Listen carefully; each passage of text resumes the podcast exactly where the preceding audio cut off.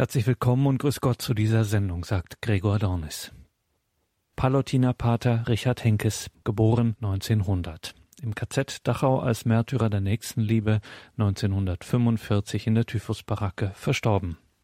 Richard Henkes wird in diesem Jahr selig gesprochen werden und wir sind sehr dankbar, dass wir in der diesjährigen Fastenzeit dank der Weginitiative Glaube hat Zukunft jeweils donnerstags Palutinerpater Richard Henkes begegnen dürfen. Und dabei können wir dann unser eigenes Glaubensleben, unser Leben, unsere Beziehung mit Gott von diesem Zeugen inspirieren lassen unseren eigenen Glaubensweg vertiefen, alltägliche und nicht alltägliche Fragen und Herausforderungen auf diesem unseren Weg in einem neuen oder helleren Licht sehen. Schalten wir dazu wieder direkt nach Fallendar zu Pater Hubert Lenz und dem Team der Weginitiative Glaube hat Zukunft. Fürchte dich nicht, ich habe dich bei deinem Namen gerufen. Musst du durchs Wasser gehen, so bin ich bei dir. Musst du durchs Feuer gehen, verlasse ich dich nicht. Denn ich bin der Herr, dein Gott. Ich stehe zu dir, weil du mir so viel wert bist und weil ich dich liebe. Fürchte dich nicht, denn ich bin bei dir. Aus Jesaja 43. Und mit diesem Wort aus dem Alten Testament möchten wir Sie, liebe Zuhörerinnen und Zuhörer, zur ersten Sendung der Sendereihe über Pater Richard Henkes, den baldigen, seligen Pater Richard Henkes, ganz herzlich begrüßen. Wir sind hier in Fallender bei Koblenz am Rhein in den Räumen der Weginitiative Glaube hat Zukunft. Ich selbst bin Pater Hubert Lenz und leite unsere Einrichtung. Auch ich darf Sie ganz herzlich begrüßen und willkommen heißen heute Abend. Mein Name ist Elfie Jansen. Ich durfte vor zwei Jahren schon mal einige Radiosendungen mitmachen für Radio Horeb und ich freue mich jetzt wieder dabei zu sein. Ja, und ich bin die dritte im Bunde. Ich bin die Anja Gläser und ich bin mit Herz und Seele dabei, denn dieses Fürchte dich nicht, ich bin bei dir, das ist mir so wichtig geworden in meinem Leben, dass ich sehr gerne wieder dabei bin. Ich schließe mich da nochmal an und muss sagen, dieses Fürchte dich nicht, dieser Aufruf, der, so glaube ich, jedem von uns im Alltag sehr gut tut und den wir gerne hören, der geht mir sehr nahe, gerade als er auch mehrfach in dem kurzen Text vorgelesen wurde, aber auch die Worte Ich stehe zu dir, weil du mir so viel wert bist, weil ich dich liebe. Welch eine Zusage. Mich selbst hat besonders angesprochen, ich habe dich bei deinem Namen gerufen und ich bin bei dir. Dieses beim Namen gerufen sein ist mir selbst sehr wichtig. Mein Leben ist kein Zufall. Gott schaut mich an und sagt zu mir ja. Und dieses Ich bin bei dir das ist schon fast eine Überleitung zu Pater Henkes, der in seinem Leben sehr tief erfahren hat, dass Gott bei ihm ist. Und ich möchte einfach, bevor wir näher auf das Thema von heute eingehen, für die, die die Sendung über sein Leben nicht mithören konnten vor zwei Wochen, den möchte ich einfach so ein bisschen erzählen, was war Pater Henkes für ein Mann. Palutiner wie ich. Und jetzt im Herbst wird er selig gesprochen in Limburg an der Lahn. Wir freuen uns darauf schon. Er ist geboren um 1900 im Westerwald, ein kleiner Ort, Ruppach. Klein, aber fein, würden die Ruppacher sagen. Und er wuchs dort auf und kam 1912 hier in Fallenda zu unserer damaligen Palutinerschule, die relativ neu gegründet war, um hier äh, Abitur zu machen und dann äh, wollte er Missionar werden. Das war so seine große Leidenschaft und hat dann Abitur gemacht, war dann bei uns Palutinern in die Ausbildung gekommen, im Noviziat und anschließend äh, wurde er zum Priester geweiht, 1925. In dieser Zeit hat er sehr mit sich und seinem Leben zu kämpfen gehabt. Darauf kommen wir nachher noch mal zu sprechen und hat längere Zeit unter Suizidgedanken gelitten. Er sagte nur, ich nehme mir das Leben nicht, weil ich Angst habe. Aber es kämpfte wirklich in ihm. Und 1925 nach seiner Priesterweihe wurde er selbst Lehrer, kam also nicht in die Mission oder nicht in diesem Sinne in die Mission. Er wurde Lehrer hier in Fallenda und am Niederrhein und 1931 kam er in unsere junge palutinische Gemeinschaft nach Frankenstein in Oberschlesien und hat dort auch wieder an zwei verschiedenen Schulen als Lehrer tätig gewesen. Äh, dort war gerade in den deutschen Ostgebieten damals viel aufgebrochen von unserer Gemeinschaft her. Er hat ab 1933 entschiedenst gegen den Nationalsozialismus Stellung bezogen. Entscheidend war für ihn seine Stellungnahmen zum Menschenbild, dass er sagte, dass der Mensch ist nicht abhängig davon, zu welcher Rasse er gehört. Jeder hat die gleiche Würde, ob arm oder reich, gesund oder krank. Und kam dadurch natürlich schnell in Konflikt. 1937 wurde er das erste Mal verurteilt, brauchte aber nicht ins Gefängnis, weil durch die Generalamnestie aufgrund des Anschlusses von Österreich er dann auch drunter fiel. Und er hat dann in der Kriegszeit sehr intensiv in Schlesien zum Nationalsozialismus Stellung bezogen, war am Ende auch Fahrvikar in einer Pfarrei gewesen, vorher sehr viel Exerzitienkurse gehalten und äh, vor 10.000, 12.000 Menschen auf dem Annaberg gepredigt. Er war wirklich ein bekannter, ein leidenschaftlicher Prediger und hat dort kein Blatt vor den Mund genommen und als er dann deutlich Stellung bezog zur Euthanasie, die bei einem Ort, in einem Ort äh, konkret bei Behinderten gehandhabt werden sollte, wo die abtransportiert werden sollten. Da hat er gesagt, Unschuldige, äh, nicht Unschuldige, Wehrlose zu töten ist Mord und hat sich dann auch gegenüber dem Militär kritisch ausgesprochen, wie sie da auftreten und kam dann 1943 zunächst in Haft und dann ins KZ Dachau und ja, das war keine leichte Zeit, schon vom ganzen drumherum und hat dort im KZ Dachau aber sehr sich für Mithäftlinge eingesetzt und als 1944 im November eine Baracke, wo Häftlinge, die neu ins KZ gekommen waren, untergebracht waren, wo er so ein bisschen äh, so für die Verpflegung gesorgt hatte, als in dieser Baracke Typhus ausbrach und dann unter Quarantäne die ganze Baracke gestellt wurde, da blieb er in der Baracke mit, hat zehn Wochen die Häftlinge gepflegt, die Mithäftlinge und sich dann selbst angesteckt und starb am 22. Februar 1945. Ja, und jetzt vor Weihnachten hat Papst Franziskus ihn als Märtyrer anerkannt und damit steht seiner Seligsprechung in diesem Jahr nichts im Wege. Das einfach zu seinem Leben und die Frage ist ja, was hat das mit uns heute zu tun?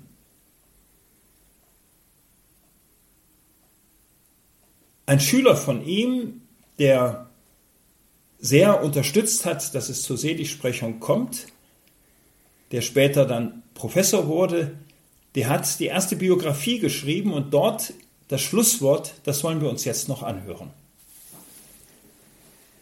Was wir zu hüten haben für die Zukunft ist mehr als die Asche und die Grabstelle von Richard Henkes. Er sollte uns gegenwärtig sein als lichte Flamme. Er will uns zeigen, was Liebe ist. Die Welt, in der wir alltäglich leben, läuft meist nach der entgegengesetzten Regel, andere dem eigenen Wohl zu opfern. Die Liebe, die umgekehrt das eigene Leben hingibt, zeigt eine Welt über der unseren, die Welt Gottes. Es ist diese Kraft, eine höhere Welt zu offenbaren, was den Tod von Pater Henkes groß macht. Ja, und nach einer kleinen Pause, wo jetzt etwas Musik läuft, werden wir uns miteinander Gedanken machen, was kann das für uns, für unser Leben an Bedeutung haben.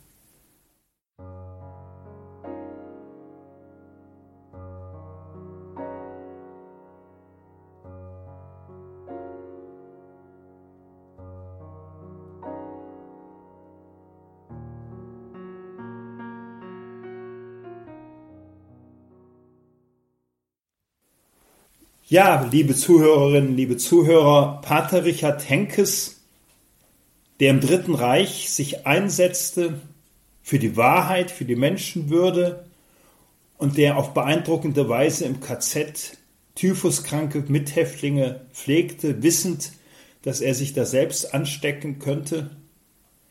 Das ist irgendwo eine Person, wo man vielleicht aus der Entfernung denkt, Wahnsinn, toll, aber wo man zugleich spürt, was hat das eigentlich mit mir und meinem Leben zu tun? Lohnt es sich damit, sich mehr zu befassen? Kann der mir helfen? Wenn jemand selig gesprochen wird, ist die Kirche davon überzeugt, dass der einem helfen kann. Aber wie? Und darum haben wir das erste Thema dieser siebenteiligen Sendereihe überschrieben wie es auch im Heft heißt, was es zu der Sendereihe gibt, Vertrauen und Liebe wagen, ein Brückenschlag zu Richard Henkes. Ein Brückenschlag. Ja, ich glaube, das ist für uns immer wichtig, wenn wir Dinge aus der Vergangenheit hören, ob das ein Wort der Heiligen Schrift ist, ob das der Bericht von einem Heiligen ist, eben jetzt auch von Pater Richard Henkes, dem bald seligen Pater Richard Henkes, dass wir irgendwie spüren, sein Leben lädt mich ein, mit ihm so ins Gespräch zu kommen, dass es mich selbst bereichert. Dass ich mich angesprochen fühle und merke, das hat was mit mir zu tun und das hat mir etwas zu sagen. Und ich möchte da heute auf zwei oder drei Dinge vor allem den Blick lenken und wir werden uns anschließend zu dritt darüber unterhalten. Der erste Punkt ist, ich habe es vorhin beim Blick auf sein Leben schon gesagt, dass der junge Richard Henkes in seiner Zeit als Student immer wieder mit Suizidgedanken am Ringen war. Wie kam es dazu? Er war eigentlich ein fröhlicher und er war zugleich ein äußerst willensbetonter Mensch. Ein Mensch, der ansprechbar war für Ideale und er hat in der Zeit als Schüler, der Pater Kentenich, der spätere Gründer der Schönstadtbewegung war, der Jugendseelsorger dort, hat er sich wirklich ansprechen lassen, hat Feuer gefangen äh, für die Ideale des Christseins. Er wollte Missionar werden und so einen Spruch aus seiner Schülerzeit der wirft eigentlich ein bezeichnendes Licht auf ihn. Aut nihil aut Caesar. Entweder alles oder nichts könnte man das übersetzen. Damals war eben Lateinunterricht. Wenn ich etwas mache, dann will ich es auch richtig machen. Und mit dieser Einstellung lebte er, man kann sagen, äh, in den Jahren bis 1918, im März 1918 oder im Juni, da bin ich jetzt gar nicht ganz sicher, kam er zum Militär, wurde einberufen, war 18 Jahre alt und hat dort die Grundausbildung in Darmstadt gemacht. Er kam nie an die Front, aber bei dieser Grundausbildung hat er eine völlig andere Welt erlebt. Er kam so von einer behüteten Familie, er lebte mit acht Geschwistern auf, kam von einer behüteten Umgebung in Fallenda, wo er sich pudelwohl fühlte. Da kam er plötzlich in eine völlig andere Welt und musste für sich erschrocken feststellen, da herrschen andere Gesetze und da werden in mir Kräfte freigerufen.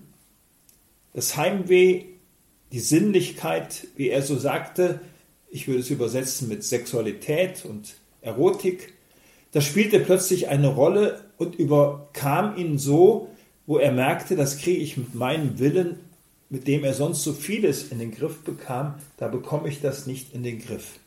Und es hat ihn erschrocken und hat gemerkt, es ist auch gar nicht so leicht, das, was er so als junger Schüler sich auch an geistlichem Leben vorgenommen hat. Da war in der Schülergemeinschaft sehr viel Gebet, Gespräch, geistliches Gespräch spielte eine große Rolle. Gottesdienst, all das gab es jetzt ja beim Militär nicht, hat auch keine Gleichgesinnten gehabt in seiner Umgebung und wo er für sich merkte, ich krieg das nicht hin, ich schaffe das nicht wie früher. Und daran ist er innerlich immer mehr ins Kämpfen gekommen, ins Wanken gekommen und als er nach seinem Abitur bei uns in die Gemeinschaft eintrat, trotz damals schon so mancher Fragen, werde ich dem gerecht, bin ich so gut genug? Dann hat er aber als Begründung geschrieben, ich möchte eintreten, weil ich überzeugt bin, dass Gott mich zum Priester berufen hat. Das heißt, er war wirklich fest davon überzeugt, das ist Gottes Ruf an mich, das ist Gottes Weg für mich. Und dann musste er die Jahre immer wieder kämpfen, wirklich kämpfen und ringen und spüren, ich kriege das mit eigener Kraft nicht hin. Und der Durchbruch innerlich geschah eigentlich erst die letzte Zeit vor seiner Priesterweihe, wo er ganz neu gelernt hat, ich möchte mich ganz in die Hände Gottes legen und seinem Erbarmen vertrauen, auch dieses Erbarmen, was er zu mir hat, wenn ich so merke, meine eigene Gebrochenheit und meine Schwachheit und möchte mich ihm anvertrauen und dann ist es gut. Und von da an, wo er wirklich so einen Akt des Gottvertrauens, der Hingabe vollzogen hat, da gibt es keinerlei Indizien mehr, dass er irgendwann später nochmal daran dachte, sich das Leben zu nehmen. Er zerbrach nicht an seinen Idealen, aber es wurde für ihn gefährlich. Das ist das eine. Das zweite, äh, das eine, wo man auch irgendwo merken kann, das hat ganz schön mit unserem Leben zu tun, denn ich glaube, jeder kann sagen, boah, das ist mir auch schon so gegangen. Und wenn man ihn fragen würde, willst du mal heilig werden, dann würde er sagen, bin ich zu schwach für. Und das Zweite ist, was dann im KZ geschah. Das KZ ist etwas, was wir uns in seiner Menschenverachtung und seiner Brutalität, glaube ich, nur ansatzweise vorstellen können. Da war allein die Eingangszeremonie, wenn er, wenn so die neuen äh, Gefangenen kamen, künftigen Lagerinsassen, die war schon brutalst. Nicht? Die mussten sich am Eingangstor ausziehen, ganz nackt ausziehen, mussten nackt über den Platz laufen bis zum anderen Ende, bekamen dann dort zunächst Totalrasur.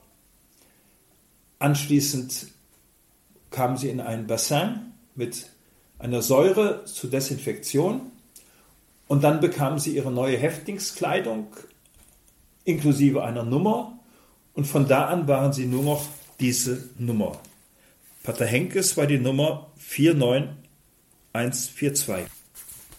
Und von den KZ-Schergen wurde man ja nur noch mit dieser Nummer angeredet. Man musste funktionieren und sonst, ja, war man eigentlich kein Mensch mehr. So war das Gefühl und es war auch das Ziel. Wie kann man da noch Mensch bleiben? Mensch mit Eigenheit, mit Würde, mit Ich. Und ich glaube, das kennt auch manch einer. So ab ein bisschen oder ein bisschen mehr, wo man den Eindruck hat, ich bin nicht mehr richtig frei am Atmen, gehe unter im Getriebe, bin im Hamsterrad. Und es ist für mich beeindruckend, wie Pater Henkes nicht nur am Ende die Menschen pflegte, wie er da wirklich zu einer Liebe befreit war, sondern wie er wirklich es geschafft hat, dort nicht in diesem Hamsterrad unterzugehen. Aber ich denke, über das sprechen wir nachher. Und dann wird vielleicht deutlich, wie kommt es, dass jemand, dessen Ich fast gebrochen wurde vom NS-Staat oder wo die es versucht hatten, dass der sein Ich so verschenken konnte in der Liebe zu seinen Mitgefangenen.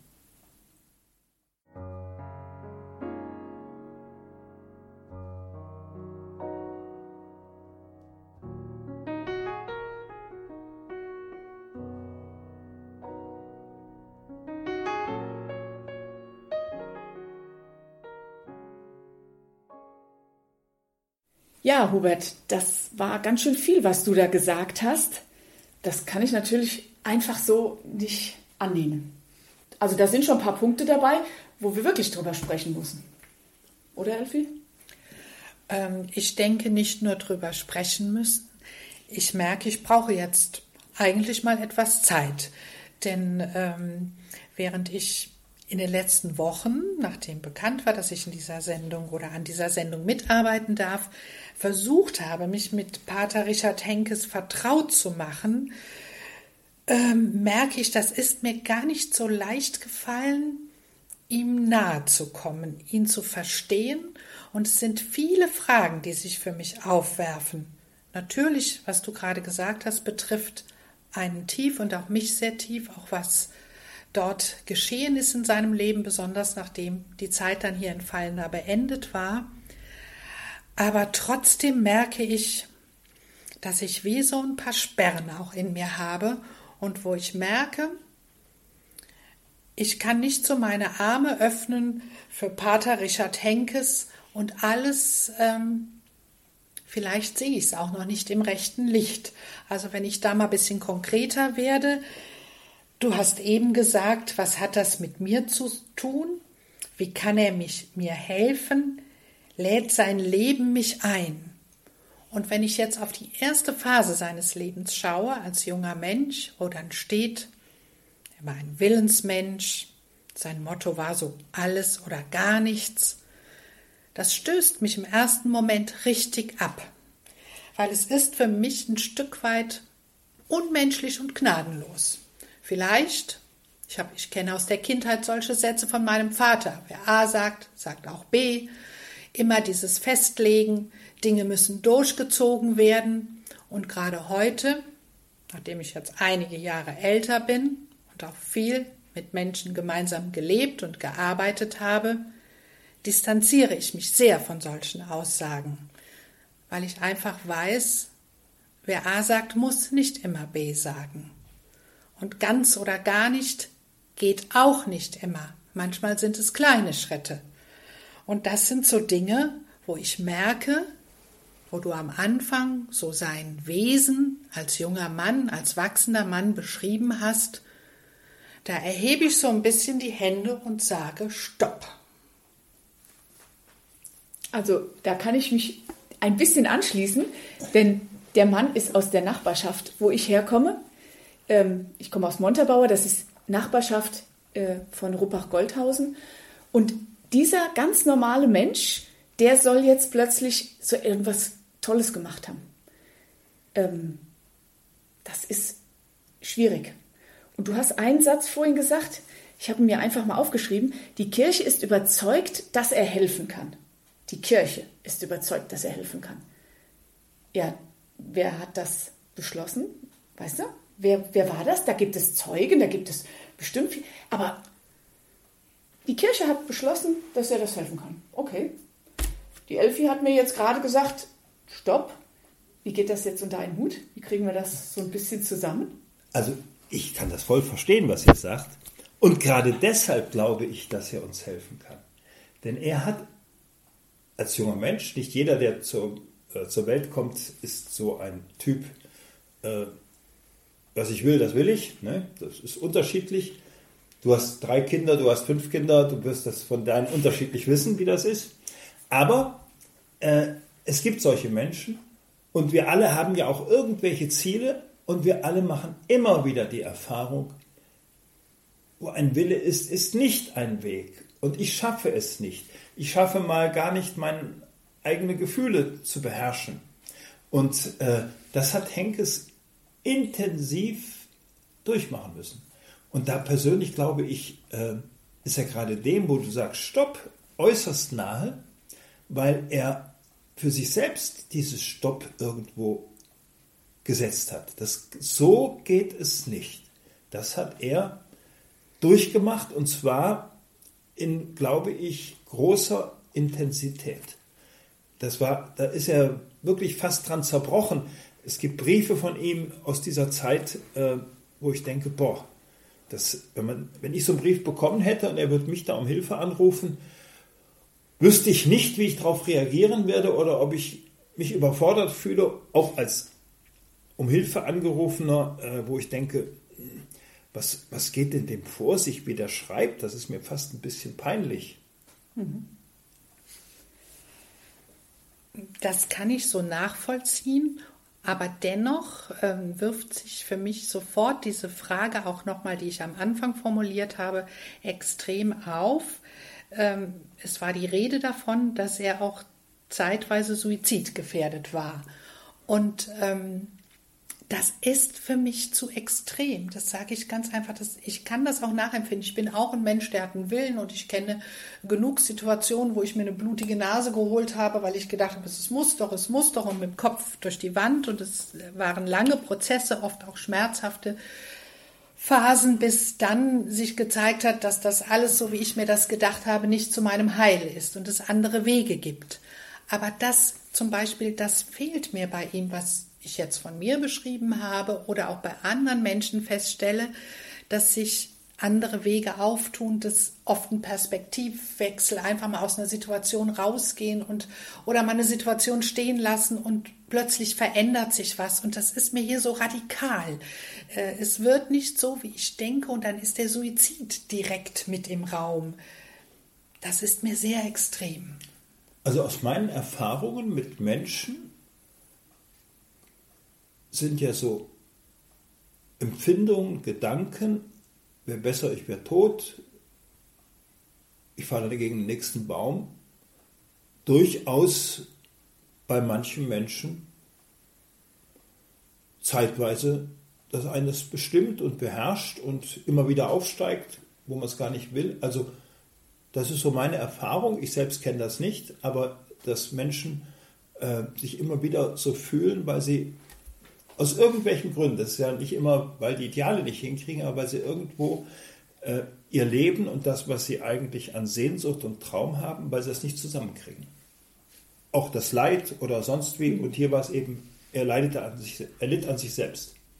Aber das leiden wir ja alle.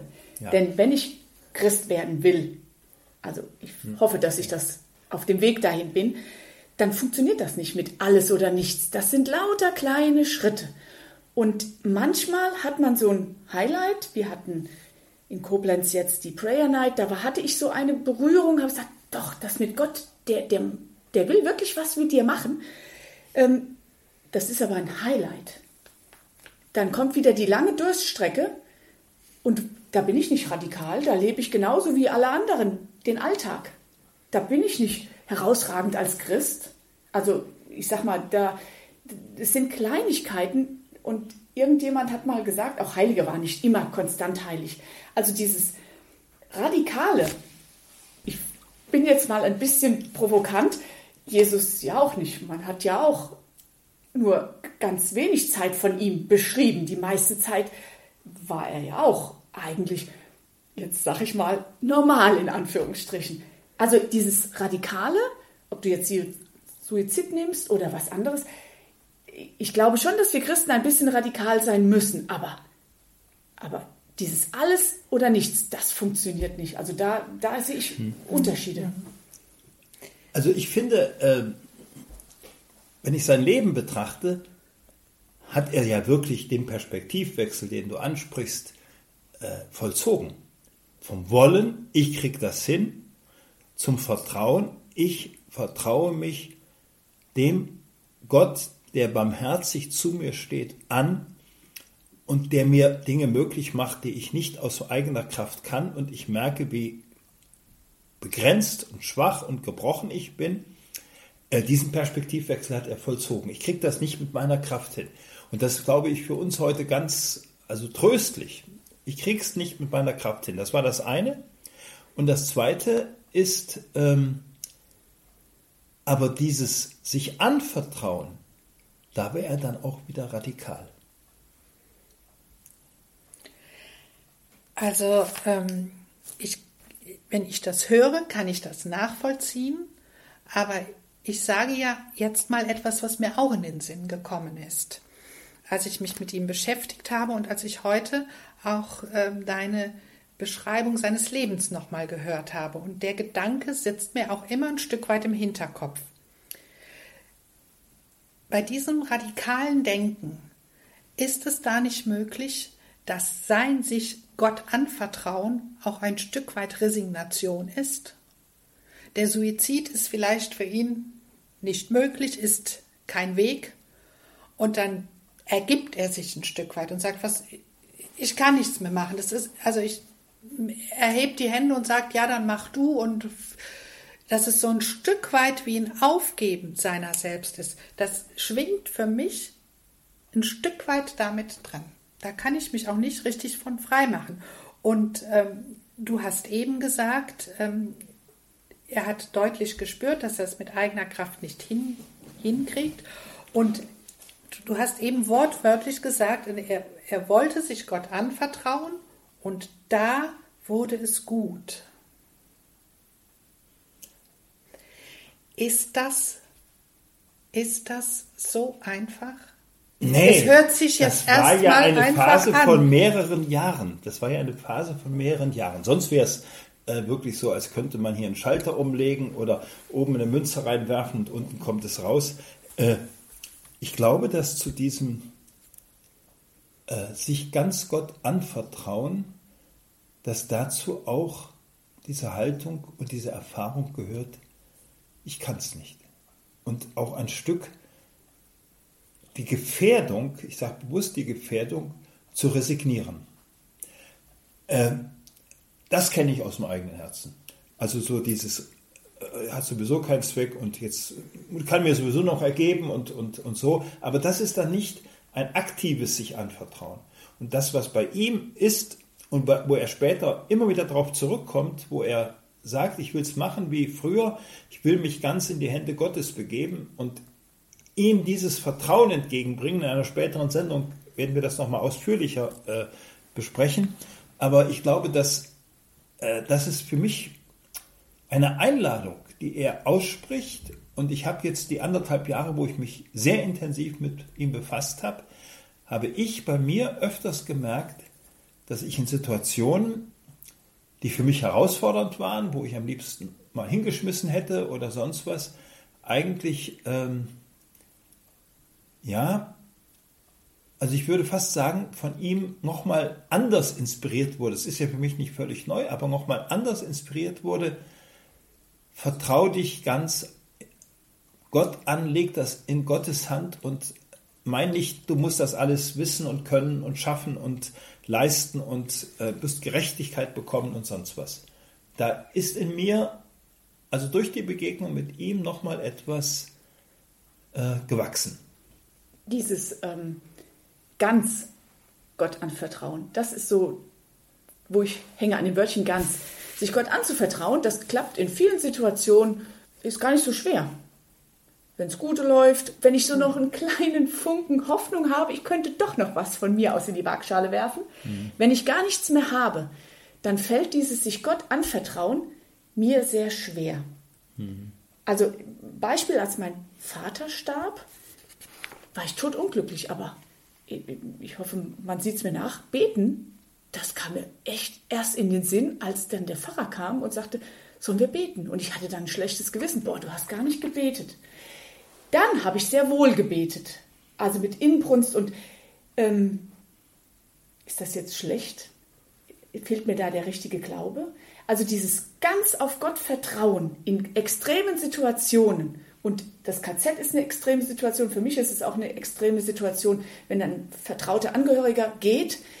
Da merke ich, wie oft man doch noch versucht, sich selber zusammenzuhalten, irgendwie, und den Herrgott relativ lange außen vor hält. Deswegen ganz in so extremen Situationen, das fällt mir, da kann ich dir voll nachempfinden, schwer. Und ich glaube aber, dass es im KZ, das ist ja eine recht lange Zeit, zehn Wochen, da hast du ja schon mal, äh, so lange war ich, also ich glaube jedenfalls nicht, in so einer extremen Situation. Da könnte ich mir das vielleicht vorstellen, dieses, dass man irgendwann einfach sagt, weil es nichts anderes gibt. Du, du kriegst ja keine Änderung zu sehen. So stelle ich mir das jedenfalls vor. Du siehst nur, wie die Leute wegsterben, die, die in der Baracke waren. Also da glaube ich schon, dass, dass man dieses ganz sich Gott vertrauen ähm, vielleicht ein bisschen am Zipfel packen kann und erfahren kann. Und das habe ich das Gefühl, wenn ich so auch das, was äh, über ihn mein Mitbruder hier im Haus, Pater Probst, über viele Jahre erforscht hat, was es so an Urkunden gibt, also Briefe und Aussagen anderer Mitgefangener. Er war ja damals, es waren insgesamt zwölf Palutiner in Dachau. Ähm, und die meisten haben überlebt und haben auch nachher über ihn ausgesagt. Ich glaube, dass ähm, dieses Ganz in ihm wirklich immer lebendiger wurde. Äh, und dass er durch verschiedene Dinge, die er vorher ähm, erleben und erleiden musste, irgendwie zu diesem Ganz kam, aber nicht im Sinne, das ist jetzt, ist einmal erledigt, sondern ich glaube, das hat er Tag für Tag immer wieder neu äh, vollziehen müssen. Ähm, aber dass das wirklich in ihm Kräfte freisetzte.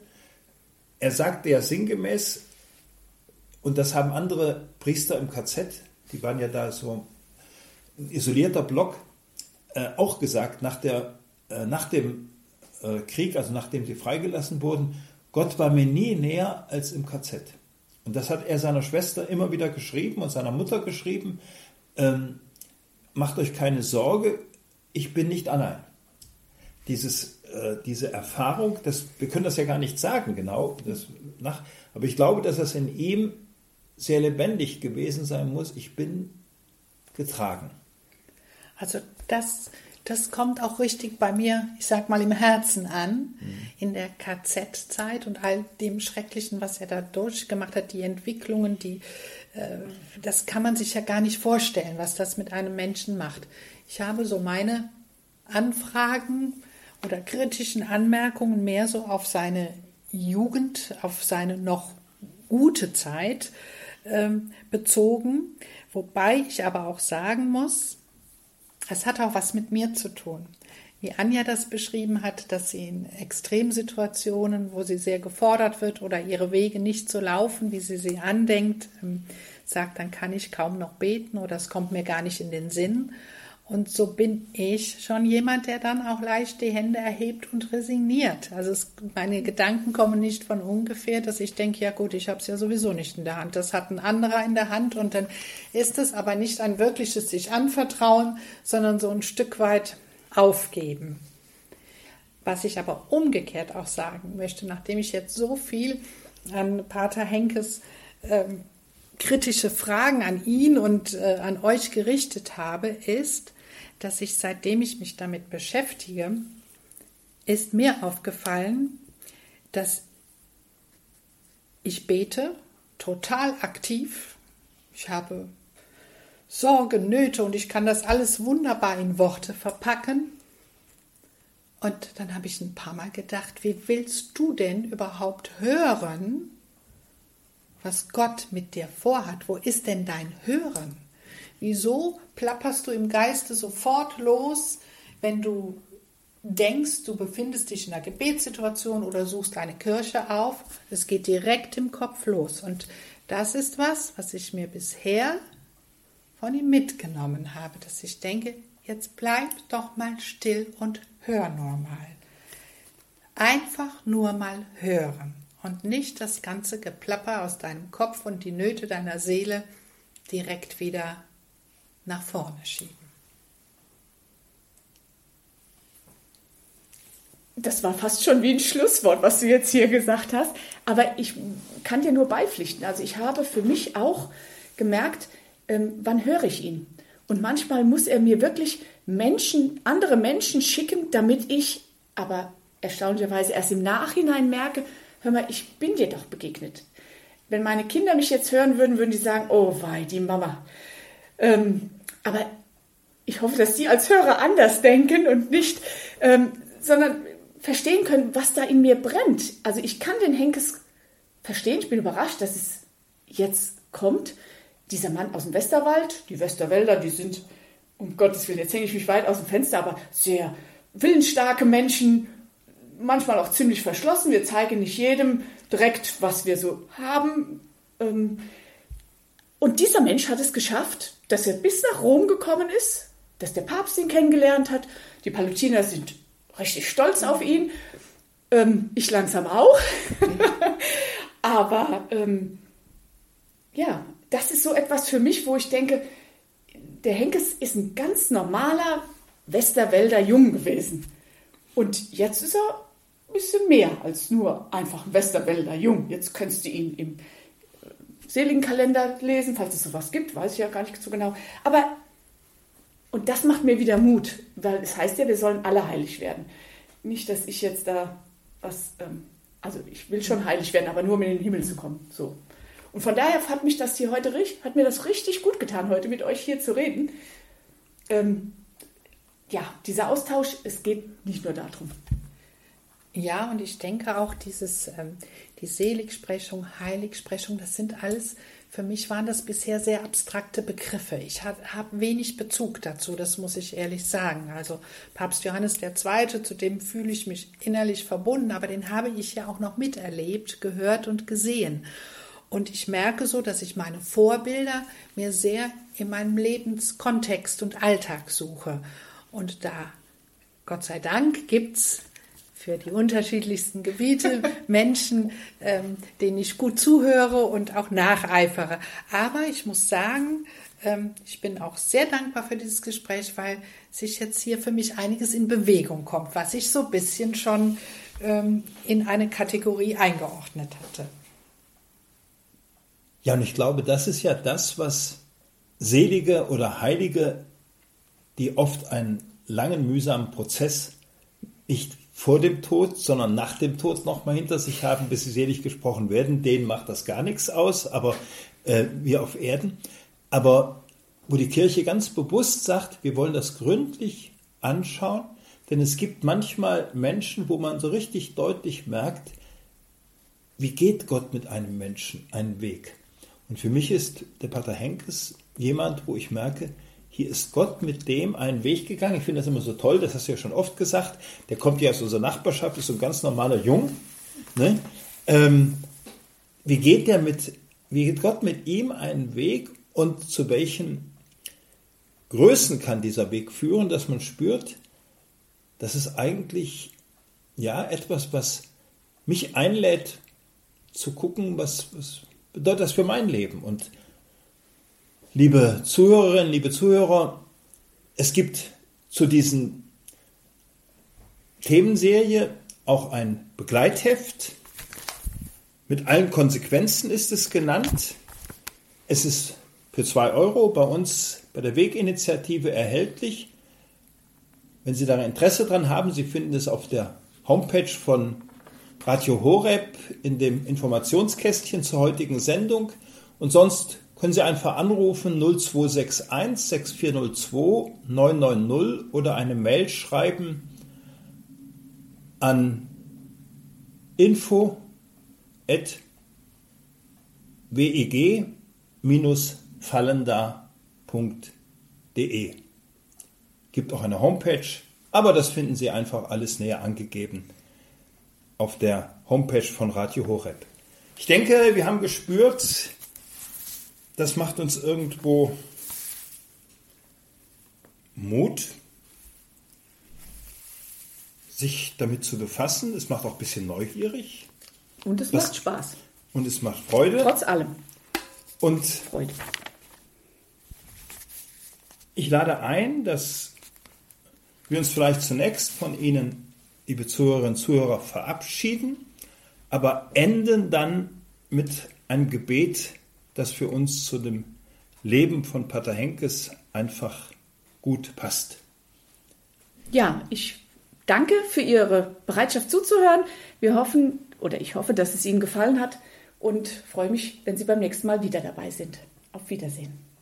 Ja, ich schließe mich dem an. Ich wünsche Ihnen noch einen schönen Abend und bis zum Wiederhören. Ja, und meinerseits auch. Und in einer Woche ist die nächste Sendung, abends um 20.30 Uhr. Und wir wollen jetzt noch das Gebet sprechen, was vermutlich relativ vielen von Ihnen vertraut ist. Herr, mach mich zu einem Werkzeug deines Friedens, dass ich liebe, wo man hasst, dass ich verzeihe, wo man beleidigt. Dass ich verbinde, wo Streit ist, dass ich die Wahrheit sage, wo Irrtum ist. Dass ich Glauben bringe, wo Zweifel droht. Dass ich Hoffnung wecke, wo Verzweiflung quält. Dass ich Licht entzünde, wo Finsternis regiert. Dass ich Freude bringe, wo der Kummer wohnt. Herr, lass mich trachten, nicht, dass ich getröstet werde, sondern dass ich tröste. Nicht, dass ich verstanden werde, sondern dass ich verstehe. Nicht, dass ich geliebt werde, sondern dass ich liebe. Denn wer sich hingibt, der empfängt, wer sich selbst vergisst, der findet. Wer verzeiht, dem wird verziehen, und wer stirbt, der erwacht zum ewigen Leben. Und dass dieser Geist in uns wächst, dazu segne uns Sie, die Menschen, die mit Ihnen zusammen sind, und uns hier der allmächtige und barmherzige Gott, der Vater und der Sohn und der Heilige Geist. Amen. Amen.